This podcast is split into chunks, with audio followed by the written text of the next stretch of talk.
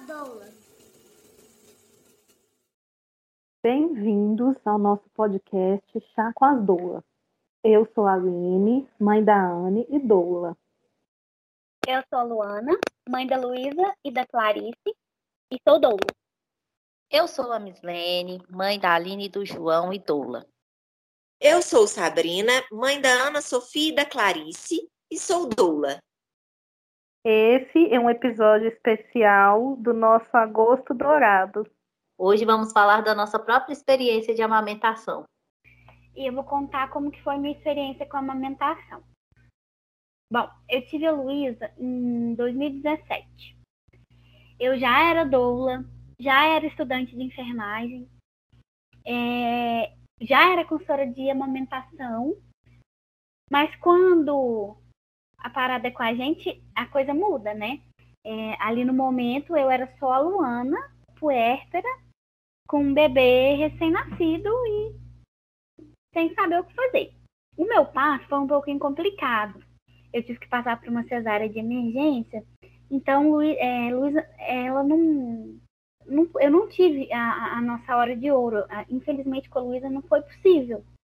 Porque eu passei mais de uma hora e meia na, né, no pós-cirúrgico ali sendo. Eles estavam tentando conter uma hemorragia e Luísa estava com um pouco de dificuldade de respirar, estava sendo observada.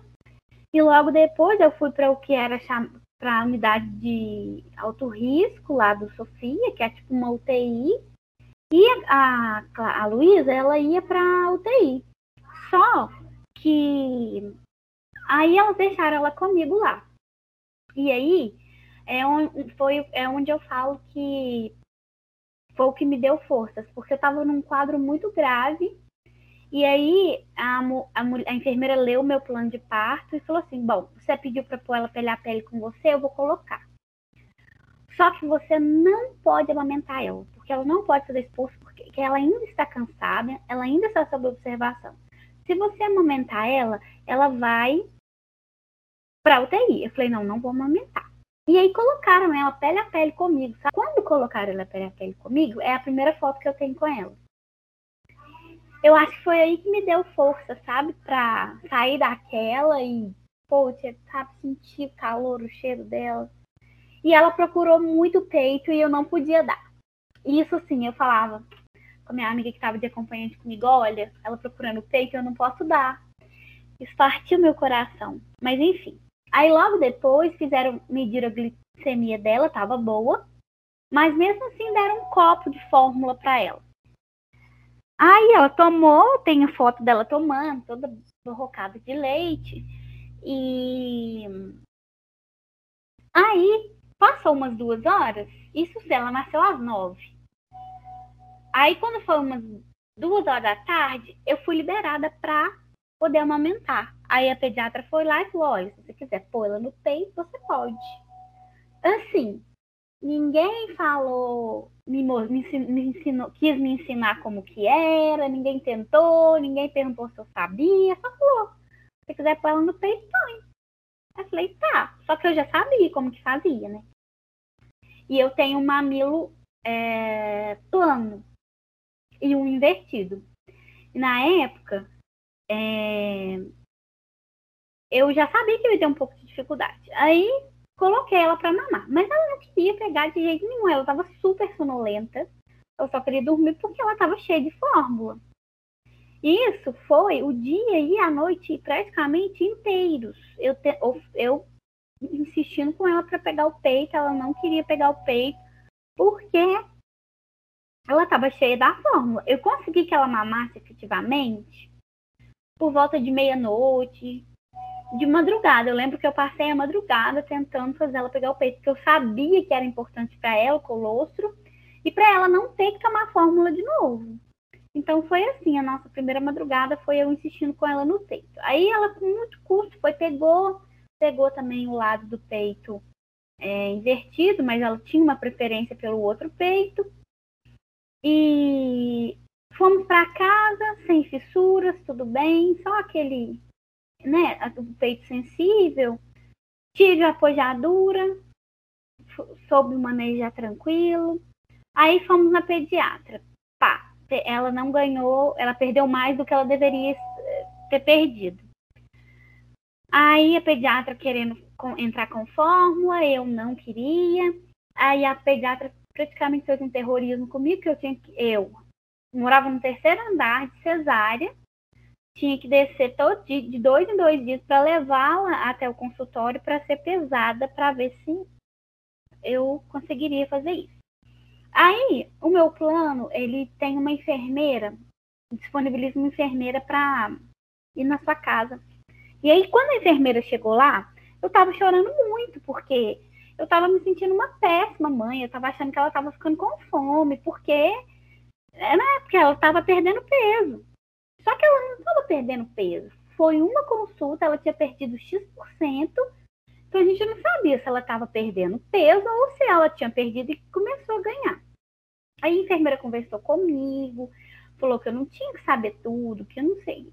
E aí ela me acalmou muito e foi super tranquila. Ela falou, olha, você tá produzindo muito leite, olha aqui seu leite, a neném tá com a pega certinha, tá tudo certo, tá tudo bem, é assim mesmo, é o começo. E foi o que me tranquilizou. E aí um dia, uma, uma hora lá, né, puerpério é um negócio muito louco. Eu cismei que eu não tava tendo leite e eu queria tirar. E eu não tinha um, um extrator bacana. Aí eu fui tirar com o que tinha e eu me machuquei. Eu mesma causei uma fissura em mim. Eu lembro da dor até hoje. Sangrou. E depois cicatrizou e ficou tudo bem. E aí a gente seguiu, indo lá pesar de dois em dois dias. E Luísa mamou exclusivamente até os seis meses de vida. E mamou até dois anos e oito meses que foi quando a gente encerrou o desmame gentil dela. Quando eu já estava grávida da Clarice de pouquíssimas semanas. É, logo que aconteceu o desmame, na mesma semana eu descobri que eu estava grávida. E Clarice já foi diferente. Clarice veio num parto normal, maravilhoso, arrebatador, assim, visceral mesmo e mudando toda a experiência que eu tinha de visão de parto, enfim, minha, do poder feminino. E ela veio direto para mim, eu peguei ela e, e coloquei ela e eu senti ela comigo ali direto e foi assim, é uma experiência surreal, surreal. É uma sensação única na vida e eu acho que todo mundo devia ter essa oportunidade de pegar seu filho por direto no peito.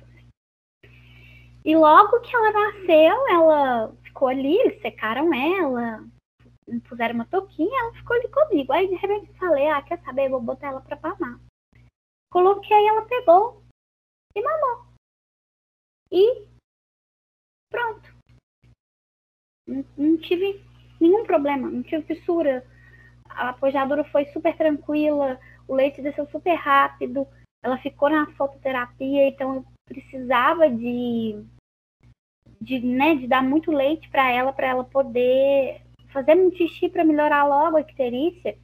E eu lembro de comentar com uma amiga minha, consultora de amamentação, falar, no segundo dia pós-parto, você acredita que o meu leite já está descendo? Ela falou assim, claro, porque você teve parto normal, e você, o seu corpo, tá, e ela tá precisando de leite, o seu corpo é sábio. E eu falei, putz, é mesmo, meu corpo é sábio, ele, ele tá se comunicando com ela e entendendo a, a, demanda dela e por isso que meu leite tá descendo, porque com a cesárea meu leite foi descendo quarto, quinto de, de vida dela mesmo. E é isso, a Clarice hoje tem 11 meses, vai fazer 11 meses. Ela mama, é, hora que ela quer, faz meu peito de rádio. E eu pretendo amamentar até enquanto for bom para nós duas. Enquanto eu estiver me sentindo bem e enquanto ela quiser. Bom, meus dois partos foram normais. O primeiro foi a 42 semanas de gestação, eu tive que induzir. É, mas foi normal no banquinho. Eu tive laceração de segundo grau. E o segundo foi com 39 semanas, que foi o parto da Clarice. normal também, só que foi em pé. Eu não cheguei a sentar no banquinho. Eles até tentaram colocar no banquinho, mas não, não deu. E aí, os dois foram no banheiro. Eu peguei as, as minhas duas filhas, assim que nasceram, e levei para a cama comigo e logo coloquei para mamar. É, a, a, minha doula, no primeiro parto, a Daphne, ela falava assim que durante o trabalho de parto ela via, é, é, na hora do expulsivo, ela viu o colostro descendo no peito, sabe? Para mim foi emocionante colocar ela para mamar. E foi na maternidade, foi fluiu super bem no da Ana Sofia, né? A amamentação consegui colocar ela na primeira hora para mamar. Nos dois dias que a gente teve é, de internação, eu consegui colocar ela para mamar em todos os momentos, livre demanda, tudo direitinho. Chegamos em casa, apojadura, aquela coisa, endureceu o peito. Ela só, só queria saber de um peito e empedrou, e para fazer a massagem, aquela massagem dolorida. É, é, eu não conseguia fazer sozinha, eu tive que pedir ajuda para o Igor várias e várias vezes. Ana Sofia mamou sangue algumas vezes. Já com a Clarice parece que o trem fluiu bem mais fácil. Não sei, não sei se porque eu já conhecia o processo, né? Mas até a, a, a salsinha maçarocada eu usei. E foi, foi uma indicação de, de, de uma coisa natural para cicatrizar, né? É, aí eu usei a salsinha maçaraca, mas, maçarocada e e é isso. A Ana eu consegui amamentar até um ano e um ano e oito meses. E um ano e seis meses, perdão, 18 meses. E a Clarice eu ainda sigo amamentando, até quando ela quiser, ou eu conseguir, né? Eu vou, vou contar aqui para vocês a minha experiência. Foi duas experiências assim bem, de, bem um período de tempo muito longo. E, e eu amamentei a primeira vez aos 17 anos né? E, e foi tão estranho assim, porque eu, eu não lembro de ter tido dificuldades é, na primeira vez, dificuldades assim, é, coisas que, que me deixasse insegura. E aí, é, eu lembro que a produção de leite era grande, é, eu tive uma saída boa, mas tinha aqueles mitos, não, ela e ela nasceu muito magrinha. A minha menina nasceu pequenininha, ela nasceu com 2,850 kg. Então ela sempre cresceu abaixo daquela curva, né, daquela linha de crescimento no peso. E falavam para mim: "Não, seu leite não sustenta, seu leite é fraco, seu leite é isso, seu leite é aquilo". Mas ela sempre foi muito saudável sabe? Ela, ela sempre foi magrinha, ela é magrinha até hoje, ela tem 25 anos, é uma mulher magrinha, mas ela sempre foi muito saudável. Então, aquelas, aquelas coisas de estar baixo peso é como se fosse uma obrigação de que o leite tem que engordar a criança, que a criança saudável é, é a gordinha, a bochechudinha e tudo mais, né? Mas esse equilíbrio entre amamentar aos 17 e aos 37 foi diferente. Porque quando o João nasceu, é igual a Ana disse, ele praticamente plugou, né? Como um imã, assim. Só que ele pegava só o bico. E aí eu já saí do hospital 24 horas com esse bico bem ferrado, assim, sabe? E eu tentava colocar esse mamar dentro da boca, tentava e não conseguia a gente já estava sem dormir, né, um, um tempo, eu, pai dele ele, e ele chorava muito, chorava muito, e aí todo mundo falava, ele tá com fome, ele tá com fome, eu assim, gente, não é possível, ele tá grudado aqui 24 horas. E aí, depois que a gente conseguiu acalmá-lo, conseguiu é, dormir um pouco mais, aí eu acordei com a mama já grande, é, brilhante, assim, ó, uma mama tão bonita, assim, toda brilhantezinha e dura. E aí, nesse intervalo que eu acordei com essa mama toda bonita, assim, brilhante e endurecida, eu comecei a fazer uma massagem mordenha.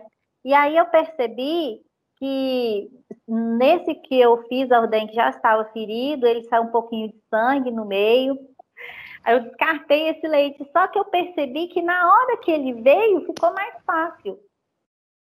Uhum. Ficou mais fácil o, o, sugar, o leite desceu mais, ficou mais bonito. E aí é tão engraçado que a gente sente uma cosquinha no outro, né? Como se fossem umas fisgadinhas assim, ó. E o outro já começou a esquichar também. E aí começou a ficar um, um paninho segurando o leite e o outro não. E dá uma sensação muito gostosa, é uma sensação de prazer, né? Mas até chegar a esse encaixe, até chegar a esses ajustes, realmente é desafiador. Então, é, eu tive um parto é, natural, sem absolutamente nenhuma intervenção, é, um trabalho de parto bem longo, né? É, foram em torno de 38 a 39 horas, começando da, da fase latente, né? É, como estava tudo bem comigo, tudo bem com a Ana, então não, não precisou intervir e eu também não quis nenhuma intervenção para acelerar esse processo. Preferi passar por todo o processo. E aí, ela, quando ela nasceu, eu, eu tive, a gente teve a Golden Hour, né? E foi uma Golden Hour que não foi hour, né? Não foi uma hora, porque ambas estávamos muitíssimo cansadas, né? É, o primeiro mecônio dela foi em mim. É, durante a amamentação, ela foi mamando e já fez o primeiro mecônio dela em mim. E, e aí, o, o processo dentro do hospital foi aquela coisa do cansaço mesmo, né? Eu tinha, tinha acabado de passar por um trabalho de parto bem longo e mas aí foi, foi bem tranquilo, assim, de, de começo a gente já acertou a pega e tranquilo, bola para frente. Quando chegou em casa, começou as complicações, né, de, na verdade, de puerpério mesmo, né, e aí eu tive fissura mamilar, ah, aí uns 15, 20 dias assim foi bem complicado. É... Mas no fim tudo deu certo. É, depois, quando já tinha aí um mês, a amamentação já estava muito bem estabelecida. É, foi só aí esperar passar os três meses para estabelecer a demanda, né? É, a Anne mamava bem, mamava bastante. É... E aí, nisso, ela foi indo até introdução alimentar, depois continuou mamando. E foi indo, fez um ano, fez dois, fez três. Aí, com três anos e três meses, é, foi um desmame é, que partiu dela. Ela não quis mais, e foi sofrido para mim, mas assim, pelo menos, né, não foi. É, foi um processo bem tranquilo para ela, que já me deixou muito feliz, muito aliviada. Mas foi de supetão, assim, de um dia para o outro, ela falou: não, mãe, não quero mais. Não quero, e ele não quis e não pegou.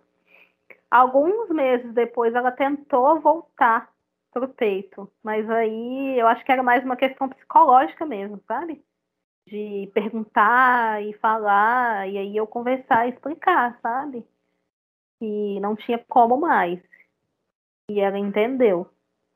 Mas, no geral, foi tudo muito tranquilo, assim. Foi bem no comecinho é que foi um pouco complicado para estabelecer mesmo. É, minha apojadura foi com quatro dias. É, e aí eu recebi orientação da doula, né, e tal. E aí depois foi só sucesso. Gente, não tem coisa melhor que dar de mamar, não. Fala a verdade. Não. Eu sou suspeitaça para falar de amamentação, porque eu, além de doula, sou consultora e eu sou apaixonada por amamentar, pelo momento, assim, pelo contato, pelo clima, pela energia que a gente emana quando está amamentando, pela troca, mesmo sem palavras, assim, é uma troca muito rica. Eu acho que é um, uma materialização do nosso poder feminino, assim, sabe? De, que gerou e aí vai nutrir uma criança. E eu acho que é muito forte, assim, é um elo muito forte. Muito mágico, né? Esse, esse momento de é, como que a gente consegue nutrir um bebê dentro da nossa barriga durante tanto tempo e ainda manter ele vivo do lado de fora durante seis meses, só com o nosso corpo, com o que o nosso corpo produz. Luana, é engraçado você falar do mamilo invertido, que você passou por essa experiência. Você não quer falar um pouco mais, porque as mulheres, é, na maioria, na grande maioria, têm a crença de que um mamilo invertido é um empecilho para a amamentação. É, e, na verdade, é mais um exercício de paciência né, do que um, um empecilho mesmo. Você pode falar um pouquinho para a gente? O que, que acontece? Né? Na verdade, o neném para mamar, ele não precisa do mamilo. O mamilo é só um indicador para onde aquele leite vai ali dentro. Ele precisa pegar a maior parte da areola, e é da onde ele vai conseguir extrair o leite, né? Então, o que a gente precisa ter é uma mama macia, né? Uma areola macia que vai possibilitar que a gente faça a pega para esse bebê abocanhar com o bocão bem aberto e que a linguinha dele fique por baixo ali do mamilo, chegando na areola, aí ele vai conseguir mamar normal. E com o tempo, vai formando um calinho, o que a gente chama de calo, né? e vai formando um biquinho, assim, mas é, é mesmo da, do processo da amamentação, não é que virou um mamilo do nada. É um calinho e, e ter o mamilo plano invertido não é um empecilho para amamentação. É um fator né, de ter que aumentar a mesma paciência, como você disse, ter orientações certas e querer muito, né? Eu acho que um dos principais fatores aí em volta, em torno da amamentação, querer amamentar, se essa for vontade da mulher, né, ter apoio, informação e persistência.